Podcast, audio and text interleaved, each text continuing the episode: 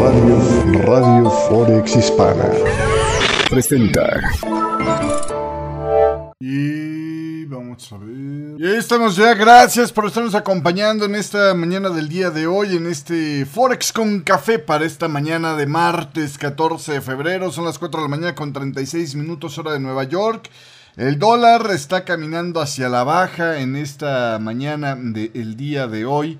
Eh, a punto de agarrar un soportito en lo que eh, pues estamos esperando el dato de la Reserva Federal, como puede ver ahí, prácticamente todos los pares ganando frente al dólar en esta mañana, inclusive el neozelandés que por el tema este de eh, las lluvias que le cayeron ahí medio fuertes zonas, este se vio debilitado esta mañana, está también ya en este momento teniendo un, un movimiento interesante. Pues no, todavía no me puedo salir. Este, ¿cómo se llama? Ok. Eh, entonces, bueno, básicamente em, lo que estamos viendo el día de hoy es este movimiento de espera eh, a la publicación de los datos de inflación allá en Estados Unidos que pues va a ser yo creo que básicamente el, tema principal en esta mañana del día de hoy. Por primera vez en mucho tiempo los mercados de acciones y de bonos están teniendo señales contradictorias sobre lo que está pasando con la economía y eh, lo que podría venir por delante en la política de la Reserva Federal. Y el informe de inflación de este martes espera que ayude a determinar pues quién está en lo correcto, ¿no? Los mercados de bonos han sido más cautelosos. El rendimiento de los bonos del Tesoro a dos años se han disparado más de 30 puntos básicos o los precios de los bonos, ahorita le voy a mostrar este gráfico. Los precios de los bonos han estado cayendo, se podría decir, bono de dos años. Eh, mientras que por el otro lado las acciones han estado un poquito más frisky, un poquito más arriesgadonas, em, pegándole en las zonas de resistencia, a ver si lo puedo poner por acá, en la zona de resistencia, las, o bueno, acercándose hacia las zonas de resistencia. Dependiendo del tema, ¿no? Eh, eh, mientras más pesado el componente procíclico, más marcado el tema. Pero vamos, por ahí va el asunto. Entonces, Aquí le muestro el Dow Jones para hacerle un poco más claro este, este acotamiento, ¿no? Está sobre la zona de resistencia el Dow Jones. Entonces, pues habrá que ver, ¿no? Habrá que ver qué es lo que pasa con este tema. En esta recalibración del mercado mm, de la deuda, el Standard Poor's 500 ha subido casi 1.5% en lo que eh, los bonos a dos años han estado cayendo. De hecho, eh, una de las señales interesantes el día de ayer fue que la curva de rendimiento, si comparas el bono de dos años con el de cinco años, pues parece haberse estabilizado un pelín, pero todavía está bien, bien, bien invertida la curvilla. Entonces, pues así, así las cosas en esta mañana del día de hoy. ¿Qué se espera para este dato? Bueno, los economistas están esperando que el índice de precios al consumidor, ¿no? El, general, esté aumentando un 0.4% en el comparativo mensual, lo que se traduciría en un crecimiento anualizado del 6.2%, con lo cual seguiría el descenso desde el 6.5% que teníamos en la previa. Excluyendo alimentos y energía, es decir, el subyacente, el, el core, estaría aumentando 0.3% en el compartido mensual, lo que nos dejaría con un aumento del 5.5% eh, anualizado, por debajo del 5.7% de la previa. Sin embargo, se advierte que hay algunos indicios de que el número podría ser un poco más fuerte de lo esperado. Podremos tener una sorpresa alcista, eh, bueno, eh, de, de una inflación un poco más dura Saludos Iván a la Cruz, gracias por estarnos acompañando en esta mañana del día de hoy. Eh, el rastreador Nowcast de los componentes de inflación de la Reserva Federal de Cleveland señala un crecimiento de la inflación del 0.65 mensual, lo que sería del 6.5% en el comparativo eh, anualizado, es decir, no caería el dato se mantendría estable con respecto al, anterior si este Newcast está, o Nowcast, perdón, está en lo correcto, mientras que el subyacente estaría quedando en el 5.6%, apenas con una ligera caída de una décima. ¿no? Sobre este dato y el tema del eurodólar, la reciente caída del tipo de cambio eurodólar puede llegar a su fin con el informe de la inflación en Estados Unidos que se va a publicar este martes. Si los datos, o se podría confirmar un poquito más ¿no? este movimiento, si los datos, eh, dicen por acá, de inflación de Estados Unidos cumplen con los pronósticos, cambiaría el enfoque hacia la curva de tasas cada vez más pronunciada en Europa, que ha estado impulsando la moneda de eh, Europa desde el cuarto trimestre del 2022, este mes. Decía un artículo de opinión, eh, eh, bueno, un artículo de opinión de Bloomberg decía este mes el rendimiento implícito de las tasas del euro a corto plazo han subido a nuevos máximos para este ciclo económico, ya que los banqueros centrales están manteniendo una retórica agresiva ¿no? sobre eh, los aumentos de medio punto para la próxima reunión, que prácticamente lo tienen ya garantizado todo el mundo. Em, y el eurodólar no ha seguido el ritmo de los aumentos en las tasas allá en Europa, pero pues eh, es posible que solo sea cuestión de tiempo antes de que haya una recuperación, ponerse al día en este tema como ya se había visto en noviembre pasado. De hecho, eh, hay un análisis por ahí del equipo de Markets Live de mm, cabezados por Ben Ram que decía que las tasas reales de eh, la eurozona están firmemente todavía negativas, porque la inflación va mucho más arriba de estas, y deberían de estar aumentando para entrar en territorio positivo estas tasas, ¿no? Lo que de alguna manera sería un apoyo adicional para la cotización del euro en los próximos meses. Eso es con respecto al tipo de cambio del euro dólar y cómo podría moverse con respecto a este tema. A lo mejor aquí hubiera estado mejor que le pusiera el gráfico de los siete principales. Le voy a poner, ¿sabe cuál? El de mm, la fuerza comparable de los principales pares. Ahí tiene usted al euro como una de las que está teniendo una trayectoria. Él sí está más fuerte en las últimas, en lo que es la sesión esta europea, ¿eh?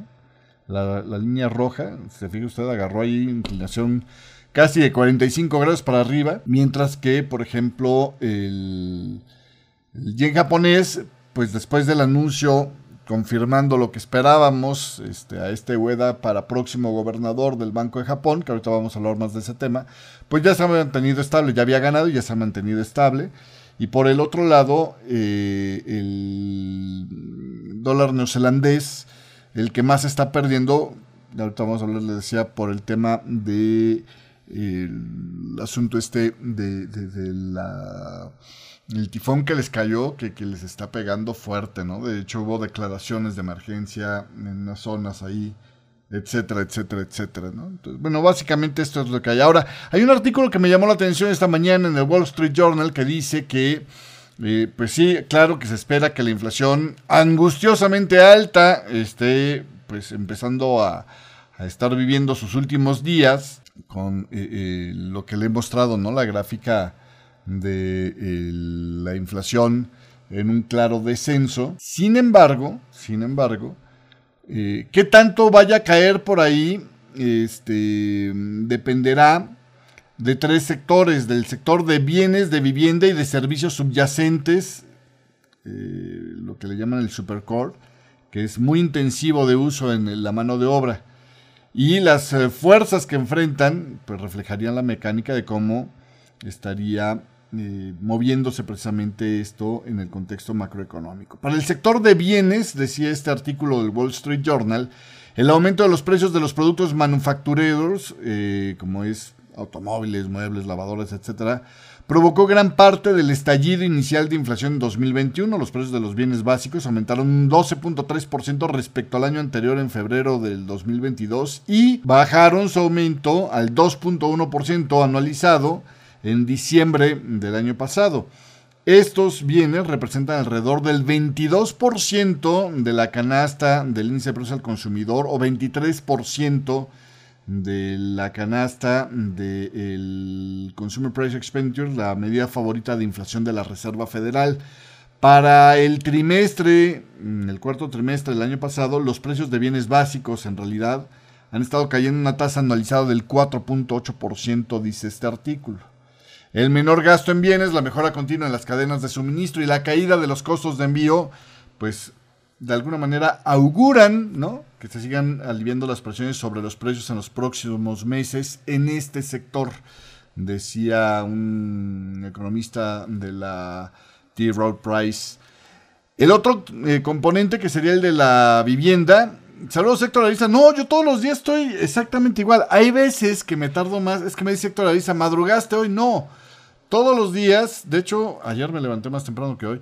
Pero la bronca es que a veces tardo más en procesar el dato. O ayer que simplemente eh, el caso era que me había quedado trabado ahí con una operación. Y pues honestamente, de hablarle a estar operando, pues estoy operando primero, ¿no? Entonces, este, ya que tengo las cosas bajo control, pues ya salgo al aire.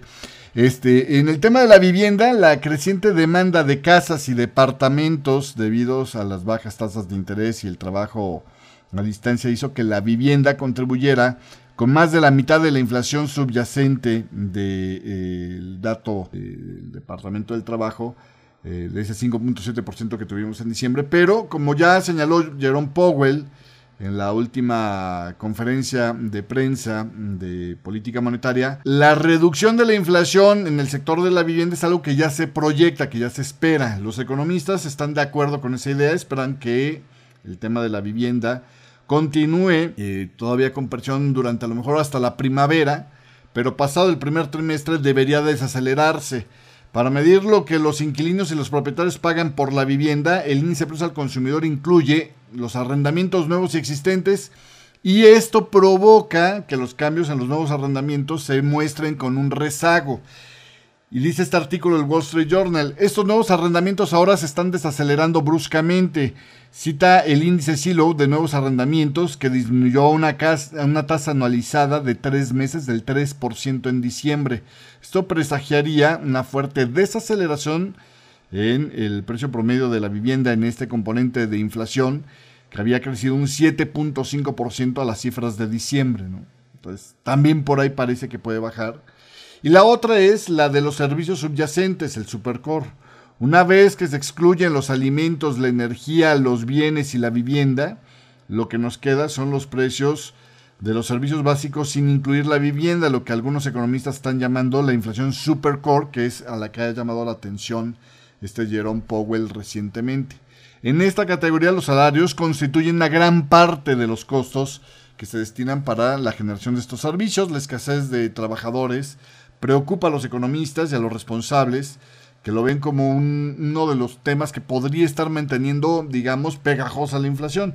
El pago por hora de los trabajadores del sector privado, de hecho, aumentó a una tasa analizada del 4.6% en el trimestre a enero en comparación con la tasa del 3.3% que se había estado viviendo en 2018 y 2019 antes de que entrara la pandemia.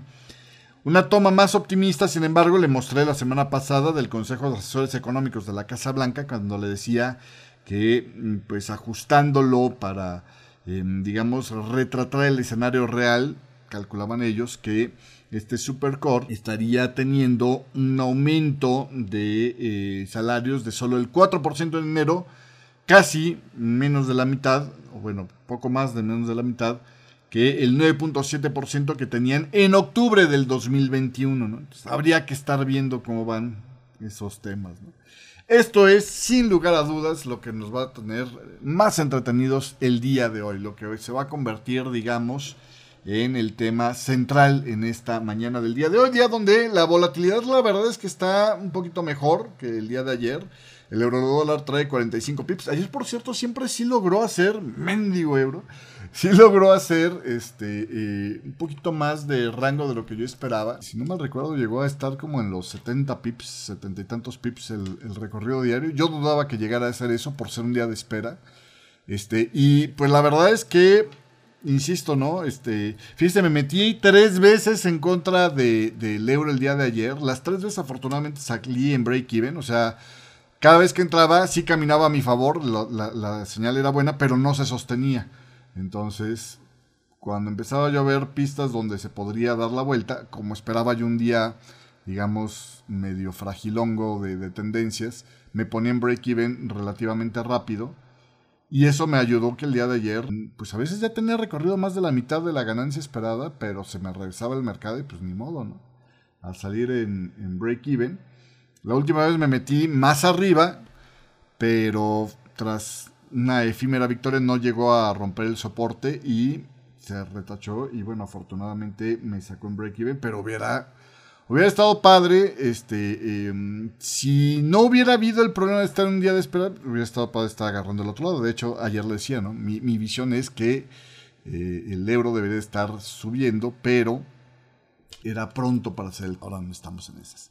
en el tema, mira, iba para la zona de soporte el, el dólar index en el corto plazo. Estoy bien entretenido viendo cómo se está moviendo. Este, em, obviamente, obviamente, aparte del tema de la inflación, hay otro tema que ha llamado mucho en los titulares. El secretario de Estado de Estados Unidos, Anthony Blinken, dice estaría considerando reunirse con eh, Wang Yi. Eh, y es que esta misma semana, el 17, está la conferencia de seguridad de Múnich.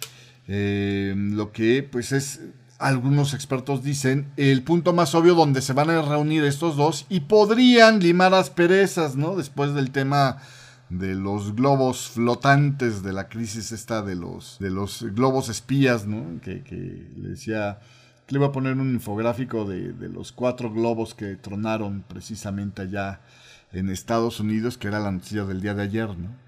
Eh, entonces, a principios de este mes, Blinken, eh, pues había pospuesto su viaje cuando descubrieron el globo este que estaba flotando ahí, que lo tiraron precisamente en las costas del sur de Carolina ese 4 de febrero, ese sábado 4 de febrero. Y bueno, pues eh, desde ahí, desde ahí se derribaron otros tres objetos no identificados el fin de semana pasado, el 10, 11 y 12 de febrero, el último en el lago Huron, allá en, en Michigan, que fue el último.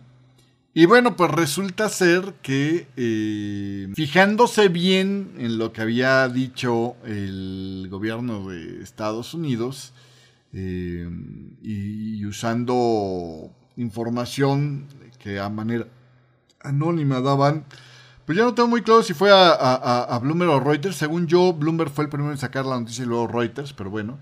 Este, eh, señalaban que era posible una reunión entre Blinken y Wang en la conferencia esta de Múnich del 17 al 19 de febrero.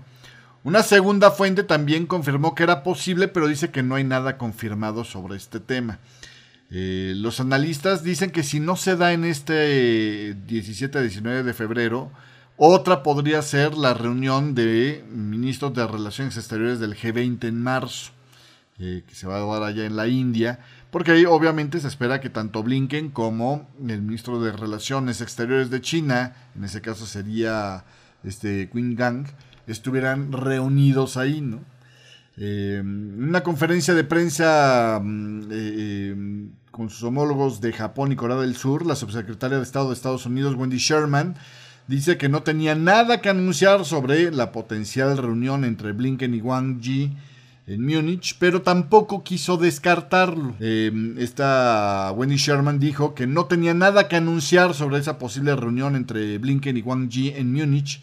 Perdón si me oyen en la radio, pues repetí porque aquí tuvo un friseado la red. Este, pero dice que no tenía, este, ¿cómo se llama? Eh, tampoco razones para descartarlo. Entonces, pues ahí todo el mundo dice, eh, chance y sí, ¿no? Chance y sí pasa. Entonces, bueno, pues habrá que ver, habrá que ver cómo, cómo sigue caminando esto y qué pasa en este. Por el otro lado, oiga, este, em, en lo que es el tema de las acciones el día de ayer, bueno, pues finalmente pasaron de un tono medio cauto a bastante más optimista el día de ayer eh, las acciones en Estados Unidos. y esto de alguna manera se está permeando, ¿no? A lo largo de esta jornada. De hecho, este movimiento del dólar bajista, que le estábamos hablando, pues sea como sea, es una, un, movimiento de risk on. Eh, suena como de risk on, aunque si vemos nosotros los eh, siete principales pares de divisas, realmente el acomodo no es exactamente de risk on. Sí trae la libra como la más este, ganadora de los pares esta mañana, es un par de riesgo, pero este el australiano pues anda medio tibio, el neozelandés es de los que más está abajo, igual que el canadiense, que no tendría, el neozelandés ya le digo, hay, hay razones fundamentales, pero el canadiense no tiene por qué. ¿Qué pasa con el tema de eh, los...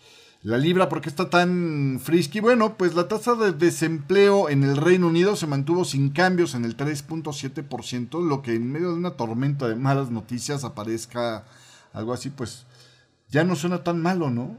suena como una buena noticia. La tasa de desempleo se mantuvo en el 3.7% en el último trimestre de diciembre, a diciembre, perdón, igual que en el periodo anterior y en línea con las expectativas del mercado. Aumentó el número de personas, este, eh, o lo que aumentó las desempleados allá en, en, el Reino Unido fue en el sector más joven, de 16 a 24 años. Las personas con trabajo en el Reino Unido aumentaron en 74 mil en el trimestre hasta diciembre, muy por encima de las previsiones del mercado de 40 mil y luego del aumento de 27 mil del mes anterior. Es decir, mercado laboral que todavía se ve sólido, lo cual, pues, es tanto bendición como maldición un poco, ¿no? O sea, por un lado, sí te ayuda el tema un poco a ver qué onda, porque estás ¿no? con una eh, expectativa de un aterrizaje suave más fuerte, pero también es un poquito una maldición porque augura que las presiones inflacionarias se van a seguir manteniendo. Ahí, ah, ¿qué le diré? ¿Qué le diré? Está, está, medio parejito el tema. Entonces, pues habrá que ver cómo queda esto. Pero por lo pronto puede, puede seguir caminando en el tema de lo que es eh, em, este dato también, eh, eh, de noviembre de 2022 a enero del 2023, las vacantes laborales bajaron 76 mil unidades. Todavía son un montón, son un millón 134 mil, o sea, la caída es mínima. Pero ya es la séptima caída trimestral consecutiva, lo que refleja algo de digamos, enfriamiento en la demanda por parte de eh, las industrias para empleadores. Eh, los encuestados siguen señalando las presiones económicas como un factor que está reduciendo el reclutamiento allá en el Reino Unido, lo cual, pues a la larga también puede ser bendición, pero luego maldición, ¿no? Si se sigue demasiado. Entonces, pues así, así las cosas el día, el día de hoy. Em, en el tema del dólar index le digo, bueno, pues está cayendo el día de hoy ya por debajo de los 103, hacia los 102.80 eh, eh, en esta mañana. Vamos a ver qué pasa ahí con esa zonita de soporte que, tenía el dólar index, le decía yo, en esta mañana del día de hoy. Está a puntito ahí de, refrendar este soporte. Puede que de ahí se quede ya quieto esperando el dato de la inflación. Puede que se quede quieto por ahí. A mí me gustaría que siguiera subiendo un poquito más el euro, cayendo el dólar este, en esta mañana, pero pues habrá que ver, ¿no? Habrá que ver si se nos hace. Ojalá se rompa este soporte antes de la inflación, porque eso quiere decir que ya estaría yo libre de operaciones para cuando salga el dato. Pero ahorita como va, ya me alcanza, ya me alcanza para librar el dato de la inflación. Digo, por si usted estaba preocupado por eso. Este, perdón, estoy de chistorete. Oiga, este, eh, pero bueno, eh, vamos a ver, ¿no? Vamos a ver. Eh, también, también el dólar se está debilitando ligeramente. Por la actividad de venta más pronunciada frente al yen japonés, luego de la publicación de los informes de que este Ueda pues queda como el próximo candidato a gobernador del Banco de Japón, que ahorita le voy a hablar un poco más, nada más eh, citándole lo del movimiento de las principales monedas con respecto al dólar. El más débil le decía es el dólar neozelandés. ¿Qué pasó allá? Bueno, las acciones de Nueva Zelanda y el dólar neozelandés estuvieron padeciendo este martes después de mm, eh, eh, que habían arrancado bien. ¿Qué pasó ahí? Bueno, Wellington declaró un estado de emergencia nacional. Es la tercera vez en su historia que declara un estado de emergencia después de que un tifón arrasara el norte del país provocando inundaciones y desplazamientos de tierra generalizados y dejando a decenas de miles de personas sin electricidad, que para Nueva Zelanda pues es un montón de gente. Los servicios de telefonía móvil también este, se vieron eh, eh, em, pues con fallas en algunas áreas. El índice bursátil de Nueva Zelanda mantuvo su nivel más bajo en dos semanas, eh, manteniéndose con cautela antes de la publicación, pues entre otras cosas, de la inflación allá en Estados Unidos el día de hoy. Y la economía de Japón tuvo un dato de recuperación por debajo de lo esperado para el cuarto trimestre, creció 0.2% trimestral. Eh, para el cuarto trimestre del 2022, revirtiendo la contracción del 0.3% del tercer trimestre, pero por debajo de las expectativas del mercado, un aumento pues, de casi medio punto que se tenía. El consumo privado, sin embargo, se ha recuperado después de que se levantaran los eh, controles fronterizos y por el tema del COVID y a pesar de los vientos en contra del aumento del costo de la vida, el gasto público se aceleró 0.3% frente al 0.1% de la previa y el comercio neto contribuyó positivamente con el aumento de las exportaciones por quinto año consecutivo, mientras que las importaciones bajaron por primera vez desde el tercer trimestre de que fue 2021 cayeron 0.4%. Mientras tanto, la inversión empresarial bajó después de haber ganado en los dos trimestres anteriores. Durante todo el año, la economía avanzó 1.1%, desacelerando el ritmo de ganancias desde el 2.1% del 2021 a medida que el país se recuperaba de la pandemia. Bueno, pues así las cosas. Otro dato bueno que más o menos ahí mantuvo en flote el dólar australiano a pesar de que su cuatito, el kiwi, le, estuvo yendo mal, fue el índice de confianza empresarial de la NAVA, aumentó a 6 puntos en enero, eh, de regresa a donde está el promedio de largo plazo. Las industrias de transporte y servicios públicos y mayoristas impulsaron el aumento de la confianza, mientras que otras se mantuvieron estables en términos generales, dicen el día de hoy.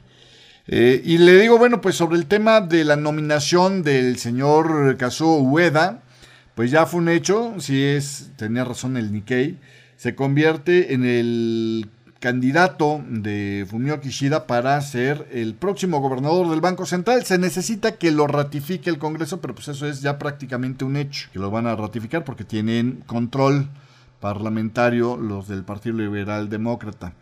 De ser confirmado, va a ser el sucesor de Haruhiko Kuroda, que es lo que se espera mayormente, como el gobernador del Banco de Japón, a partir del 8 de abril que finaliza el mandato de 10 años de este Haruhiko Kuroda.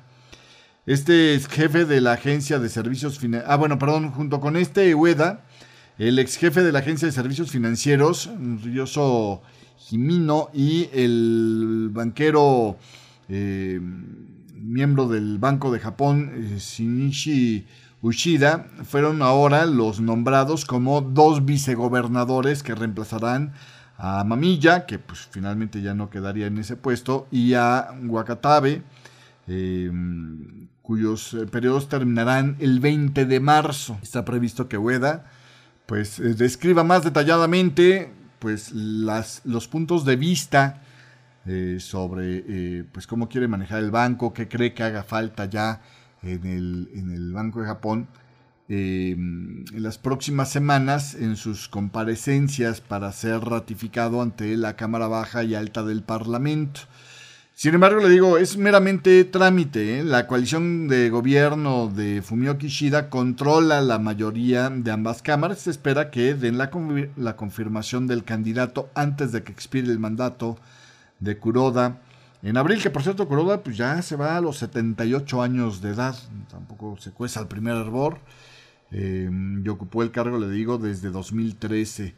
¿Cómo describen a, este Bueno, mire, tiene el mismo corte que Ben Bernanke que Mario Draghi, que eran catedráticos, los dos, o que les gusta dar cátedra mientras hablan. Este, eh, porque estudió en la MIT con Stanley Fisher, ¿no? Eran alumnos de Stanley Fischer, este, junto con este Ben Bernanke y Mario Draghi. Eh, este Ueda ayudó a implementar en 1999 una herramienta pues, para combatir la crisis bancaria y la deflación debilitante eh, al final de esa década de deflación, donde estuvo lo más fuerte la deflación, precursando eh, lo que era las guías adelantadas, ¿no? las orientaciones prospectivas, como le quiere decir, es exactamente lo mismo, es decir, cuando un gobierno de Banco Central te va telegrafiando qué es lo que quiere decir de forma clara y explícita para influir en el comportamiento del gasto y de la inversión y así, en lugar de sorprender que era la forma tradicional de manejo de la política monetaria, dando golpes de timón, pues influir ayudándose de convencer a los, participantes del mercado lo que quieren hacer, ¿no? Las personas que lo conocen dicen que Ueda es un académico pragmático, del tipo que podría ajustar sus visiones sobre la política monetaria de forma flexible, lo que hace que sea difícil pues calificarlo o encasillarlo como un halcón o una paloma. Va a ser dependiendo de cómo le toque el ritmo, ¿no? Al igual que Kuroda, Ueda dicen que pues, es un funcionario que entiende los peligros de la deflación y la dificultad de romper la mentalidad que se ha arraigado en décadas de precios planos allá en Japón para que se vuelvan pues una economía más basada en el más, más basada en el acicate de los precios para mantener la actividad económica. En una columna publicada en julio, Ueda advertía contra el aumento prematuro de las tasas de interés en respuesta a la inflación impulsada por los costos, es decir, más o menos se espera que siga por esta línea, eh, al menos en el arranque de su gobierno, eh, la misma tendencia de este Haruhiko Kuroda de mantener el estímulo monetario. Sin embargo, también señaló la dificultad que enfrentaría el Banco de Japón de mantener el control de la curva de rendimiento en un entorno de alta inflación, lo que sugiere que UEDA podría ser más propenso a terminar con una de las herramientas torales del ejercicio del Banco de Japón, que es la curva de rendimiento, donde le pone ese techo al rendimiento del bono de 10 años eh, la nueva base está del 0.5%, que por cierto, pues él ha estado brecheando, como puede ver usted en esta gráfica, prácticamente un día sí y otro tancado. Pero bueno, en fin. En otro de los aconteceres interesantes resulta ser que este Bloomberg daba la noticia de que eh, Lil Brainard siempre se iba a ser nombrada como eh, principal asesor económico de Biden. Eh, a partir de este martes espera se dé a conocer el, anuncio.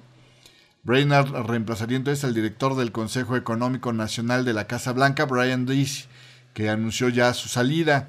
Además, espera que eh, el confidente de Biden, Jared Bernstein, reemplace a Cecilia Rose como presidenta del Consejo de Asesores Económicos. Decía mm, eh, las mismas fuentes a Reuters, eh, Rose ha anunciado planes para salir también de este consejo. La respuesta de los mercados fue tenue eh, durante el mercado asiático, con los bonos y el dólar estables frente a la decisión esta, de, o en la espera de la, de la, decisión de la comunicación, perdón, de la inflación allá en Estados Unidos. Pero después podríamos ver qué más hace el mercado sobre esto. ¿eh? Eh, el problema es que no está muy claro, el mercado no tiene muy clara su opinión sobre lo que va a significar esto para la Reserva Federal, porque le digo, bueno, si bien Brenner es el cerebro pensante de la Fed hoy por hoy, ¿no? Es, la que se encarga, digamos, de, eh, eh, pues de alguna manera, darle o consensuar el rostro de opinión a la Fed en un momento donde pues están jugando el seguimos aumentando la tasa o nos metemos en una pausa. Pues por el otro lado, realmente en el fondo quien maneja eso pues es Janet Yellen, va a seguir al frente del Tesoro y pues póngale ahí diagonal este, lo que tendría que hacer la Fed. Y aparte de eso, pues tienen eh, la mayoría en el Senado, lo que le facilita a los demócratas poner a alguien este, mm, pues que funcione también como el Brainard para ser el cerebro pensante economista de la Reserva Federal. Entonces, por esas razones dicen, bueno, pues ahí está, ¿no? Brainard, por el otro lado, pues es este, eh, pues también una persona con eh, lazos políticos fuertes, su marido, ¿no? Es este, eh, em, miembro de, de, los asesores de la Casa Blanca, este, ella fue educada en Harvard, Estuvo, sí, trabajando en la Reserva Federal durante casi una década, pero pues no sería la primera vez donde, pues como lo hubiera hecho también Janet Yellen en su momento, pues de repente sueltan un rato la Fed para pasarse a un puesto pesado políticamente, como es el ser el, eh, eh, principal asesor económico de la Casa Blanca. Entonces, pues así, así las cosas. Em, eh, básicamente esto es lo que se tiene en esta mañana del día de hoy. Le digo, durante la sesión asiática los mercados tuvieron un comportamiento mixto. Eh, en China las cosas estuvieron un poquito más flaconas. ¿no? El Hansen de Hong Kong perdió un cuarto de punto, aunque el Shanghai Composite ganó un cuarto de punto. El Standard Poor's asiático estuvo bastante plano, apenas ganó 0.18%. Y el Nikkei ganó un poco más, el 0.64%. Ahí se vio más firme, eh, ya que pues, se veía que la economía de Japón volvió a crecer, aunque a un ritmo más lento de lo esperado, mientras que el gobierno pues, confirmaba a Ueda como el próximo gobernador del Banco de Japón, lo cual de alguna manera ya era algo que estaba más o menos contemplado en el tema de los precios. Em, dentro de los datos de esta mañana también se dio a conocer que eh, los precios mayoristas en Alemania aumentaron hasta el 10.6% interanual en enero de este 2023, el aumento más suave desde mayo del 2021, luego de un aumento del 12.8% en diciembre. El mayor impacto provino del costo de los combustibles sólidos y los derivados del petróleo, que aumentaron 13.1%, mientras que eh, los precios mayoristas también aumentaron. Eh, mm, alimentos, sobre todo productos lácteos, huevos, aceites y grasas comestibles, hasta un 30.3%. La carne y los productos cárnicos aumentaron 21%, el azúcar y los productos de confitería aumentaron 20%, en fin, ¿no? Eh, entonces, bueno, pues así, así las cosas. En comparación con el mes anterior, los precios mayoristas subieron 0.2% en enero, el primer incremento mensual en cuatro meses, luego de una caída del 1.6% en diciembre. Así las cosas por acá. Eh, ¿Qué más teníamos? Eh, vamos a hacer el recorrido por las mercancías básicas. Obviamente una caída en el dólar ayuda a pensar en que los precios de los commodities tienen sustento.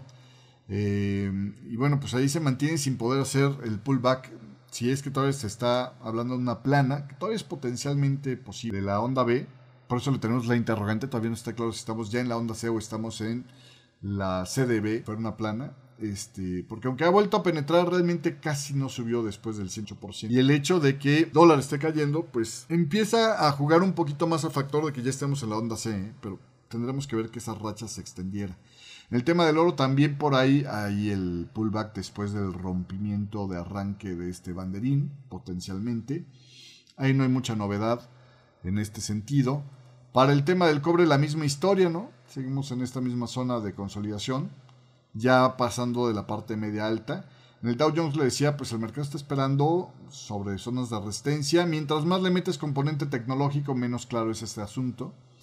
Y en el tema del Bitcoin, por cierto, Ahí la cosa tampoco se anima a, rebotar, pero el Bitcoin trae ahorita, digamos, su propia fiesta. Eh, los inversionistas en criptodivisas están esperando para más medidas enérgicas por parte de los reguladores. De hecho, eh, Binance reportaron, tenía salidas por 2.700 millones de dólares, este que es el principal criptocambio del mundo, el que mató a FTX.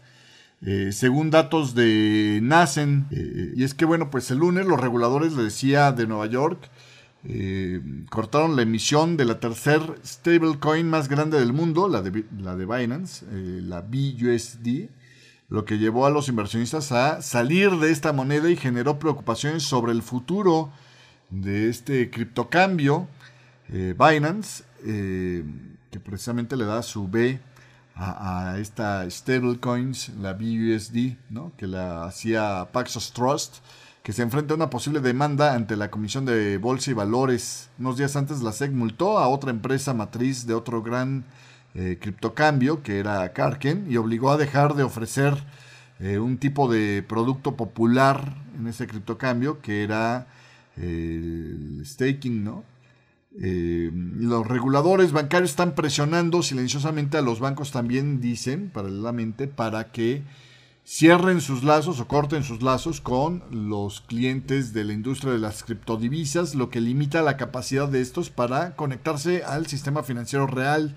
Algunos observadores detectaron un cambio de tono en los funcionarios del gobierno de Estados Unidos después del colapso del criptocambio de FTX y que vieron que era pues el segundo más grande del mundo y que era un verdadero merequetengue, ¿no? como el que no tenía cuentas segregadas, por ponerle un caso nada. Y es que pues ahí donde no hay luz, pues todo crece, ¿no? Este, entonces, eh, esto ha hecho que se pongan de más mano dura, ¿no? Los, los políticos y los reguladores, eh, pues eh, aplicando un, enfoque más estricto a lo que antes podrían estar permitiendo. Ahora los cripto ejecutivos están preparándose para que haya más demandas en su contra y más investigaciones regulatorias.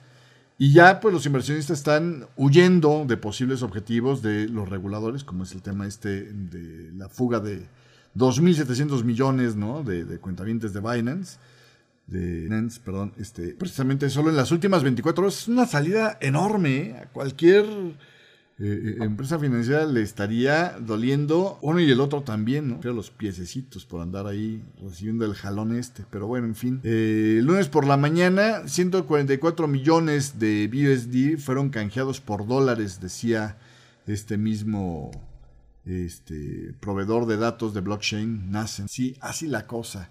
Ahí con el tema de las criptomonedas. El token interno de Binance, BNB, cayó también 8% el lunes según CoinMarketCap. Eh, la moneda se ve a menudo como un indicador de la percepción de los inversionistas sobre Binance, pues no le está yendo nada bien. Y bueno, pues el alcance de tales acciones sugiere que la SEC y otros reguladores quieren controlar los pilares del criptomercado, como es el tema de las stablecoins, y por el otro lado, el tema del staking, que es, ya lo explicamos, eh, si no mal recuerdo, fue el viernes pasado, eh, la forma en la que más o menos este, para a cambio de que tu dinero se convierta en el, digamos, en el fondeo de este método de comprobación de operaciones, que es más eficiente energéticamente, pues de alguna manera eh, te pagan interés como si fuera una especie de plazo fijo, ¿no? Entonces ahí la SEC decía, ojo, ¿eh? Si hacen esto, pues están prácticamente ya convirtiendo en títulos de valor regulables por mí a este, monedas, ¿no? Entonces ya no estarían bajo la CFTC, ya no sería un commodity, sería más un título de valor. Aguas, sí, así las cosas. Esto es en el tema de las criptodivisas. En otros escenarios le platico, le voy a poner esta pantalla mientras tanto. Bueno, para el día de hoy, aparte del tema este de la, de la inflación en Estados Unidos, prácticamente ya lo que sigue es este, eh, una comparecencia por ahí de Philip Lowy en la tarde, a las 8 de la noche más bien, hora de Nueva York. Eh, sector de servicios, eh, la actividad del sector de servicios en Japón a las 11 y media de la noche y a las 4 y media, pues lo clásica de los viernes, ¿no? De los viernes, perdón, de los martes, lo que es este, el American Petroleum Institute, el precursor de los inventarios de crudo, que después el miércoles nos corrobora el departamento. En el tema geopolítico, ya para terminar este programa, le cuento muy rápidamente. Eh, según el Instituto para el Estudio de la Guerra, Moscú continúa aprovechando su relación con Irán para brindar apoyo militar a la guerra en Ucrania. La Dirección Principal de Inteligencia Militar de Ucrania interceptó audios del 10 de febrero de dos operadores de drones eh, Shahed que coordinaban objetivos en lo que esta eh, eh, eh, Dirección de Inteligencia Militar de Ucrania eran este, pues precisamente voces en dialecto kurdo intercalado con palabras en farsi, es decir, eran iraníes. El hecho de que las personas en este audio sean operadores de los drones Shahed indicaba que operadores del Kurdistán iraní, probablemente afiliados al cuerpo de la Guardia Revolucionaria Islámica, esté directamente volando las misiones de ataque contra Ucrania. Es mucho menos probable que Rusia, dice, por, aquello de que alguien diga, bueno, ¿y qué tal que es que los contrataron? Que Rusia haya podido identificar e importar militantes kurdos individuales con experiencia en el manejo de estos drones para hacer los ataques eh, estos eh, drones Shahed. Eh, el diario The Guardian informaba el 13 de febrero pasado que Irán había, o sea, ayer, que Irán había eh, pasado de contrabando al menos 18 drones de largo alcance a Rusia, utilizando barcos y aviones de propiedad estatal iraní. El Guardian dijo que eh, estos envíos incluían 6 drones tipo Moher 6 eh, y 12 drones tipo Shahed 121 y 129 que tienen capacidades de ataque aire-tierra y están diseñados para pues, desplegar una carga útil, explosiva, a su objetivo y luego regresar a la base, es decir, no son drones suicidas, que es la mayoría de los que han estado utilizando hasta ahorita en esta guerra de Rusia contra Ucrania, los Shahed 131 y 136. Eh, estos puntos de, de información Tomados en conjunto, decía el Instituto para el Estudio de la Guerra, sugeriría que Rusia continúa dependiendo de Irán para el apoyo militar y tecnológico en Ucrania y es probable que parte del personal iraní esté en Ucrania apoyando directamente a los ataques rusos contra la infraestructura civil ucraniana, lo cual pues debe de ser atendido apropiadamente por los occidentales. ¿eh? Y ahí honestamente a Joseph Borrell pues, le va a costar mucho trabajo seguir defendiendo a Irán. ¿eh? Eh, por el otro lado, el Departamento de Estado de Estados Unidos dijo que Estados Unidos respalda a las Filipinas frente a una sacapela que tuvo con un barco de la Guardia Costera de China que parece que disparó un láser contra eh, un barco de la Guardia Costera filipina el pasado 6 de febrero en el mar de la China Meridional. Estados Unidos dice que las acciones de China fueron provocadoras y se arriesgaban, ¿no? Este, o fueron temerarias lo que causó, por cierto, ceguera temporal en los miembros de la tripulación. Que este comportamiento peligroso de China amenaza directamente la paz y la estabilidad. Y recuerda que han reafirmado este, em, compromisos de defensa mutuos, lo cual implicaría que cualquier ataque contra las Fuerzas Armadas Filipinas, sus embarcaciones públicas o sus aeronaves, invocaría los compromisos de defensa que tienen, pues, es decir, aguas China, te estás metiendo con uno de mis chavos. Entonces, bueno, pues así las cosas. Ya para despedirme, según el diario de Telegraph, el Reino Unido y la Unión Europea podrían anunciar un nuevo acuerdo aduanero en las próximas dos semanas para resolver las disputas sobre el tema del Brexit en Irlanda del Norte. Vamos a ver si es cierto, pero bueno, en fin, así las cosas el día de hoy. Por cierto, eh, sobre el Reino Unido, otra de las cosas que podría estar impulsando el tema de la libra, una encuesta de Reuters mostró que alrededor de tres cuartas partes de eh, los que opinaron, economistas encuestados, esperan que el Banco de Inglaterra aumente las tasas en un cuarto de punto en marzo y luego haga una pausa. Eh, la opinión promedio es que la economía del Reino Unido se va a contraer en el primer y segundo, durante el primer, segundo y tercer trimestre de este año, mientras que se espera que la economía eh, caiga en el conjunto del 2023 un 0.8% y eh, después rebote un 0.8% para 2024, sin cambios en este último, con el pronóstico que se tenía anteriormente. Esto es básicamente lo que se tiene el día. Hasta aquí llegamos con este programa. Muchísimas, muchísimas gracias. Ya se dio a conocer en este momento, déjeme tratar de darle los pormenores de la información se lo pongo aquí en la pantalla, pero le cuento de el crecimiento. Ah, el crecimiento para el Producto Interno Bruto, pues está ahí medio. A ver si se lo puedo poner en la pantalla en este instante. Ahorita se lo chat también. Perdón. Ahí tiene usted el gráfico de. No, todavía no lo tiene, ¿verdad? Ahí tiene usted el gráfico del crecimiento del Producto Interno Bruto. La noticia, la noticia esta mañana del Producto Interno Bruto dice que el Producto Interno Bruto de la eurozona se confirma en un magrísimo 0.1%. Eh, el crecimiento económico trimestral de la eurozona se confirmó en un escaso 0.1% para el cuarto trimestre del 2022 frente a la expansión del 0.3% del trimestre anterior.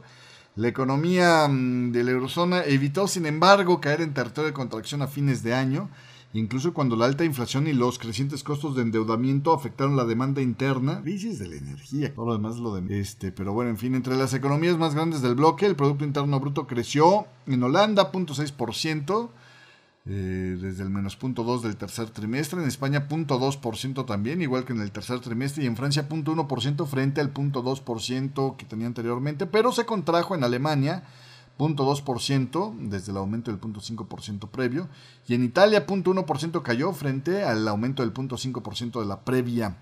En términos anualizados, el crecimiento económico de la eurozona se desaceleró al 1.9%. Dicen por acá, durante el cuarto trimestre la tasa de expansión sería la más débil desde la recesión eh, de la pandemia, ¿no? El tema este eh, precisamente 1.3%. Ahorita le muestro este último gráfico para que no lo deje yo con la curiosidad. Esto terminamos el punto 9 de esta mañana del día de hoy. Pásala bonito y nos vemos, nos vemos en el día de mañana. Lo voy a seguir acompañando en el chat para sobre todo la publicación de lo que es este el dato este de inflación, ¿no? Allá en Estados Unidos. Así que lo verán un ratito más este, en el dato de inflación y por lo pronto hasta aquí llegamos en esta mañana del día de hoy. Muchísimas gracias a ustedes. Pásenla bonito.